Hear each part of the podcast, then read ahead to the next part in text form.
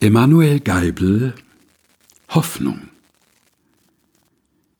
Und dreut der Winter noch so sehr mit trotzigen Gebärden und streut er Eis und Schnee umher, es muss doch Frühling werden.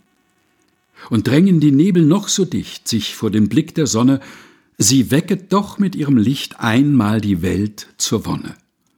Blast nur, ihr Stürme, blast mit Macht, mir soll darob nicht bangen, auf leisen Sohlen über Nacht kommt doch der Lenz gegangen. Da wacht die Erde grünend auf, weiß nicht, wie ihr geschehen, und lacht in den sonnigen Himmel hinauf und möchte vor Lust vergehen. Sie flicht sich blühende Kränze ins Haar und schmückt sich mit Rosen und Ähren und lässt die Brünnlein rieseln klar, als wären es Freudenzähren.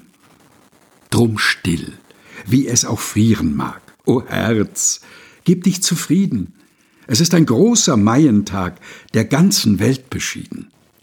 Und wenn dir oft auch bangt und graut, als sei die Hölle auf Erden, nur unverzagt auf Gott vertraut. Es muss doch Frühling werden.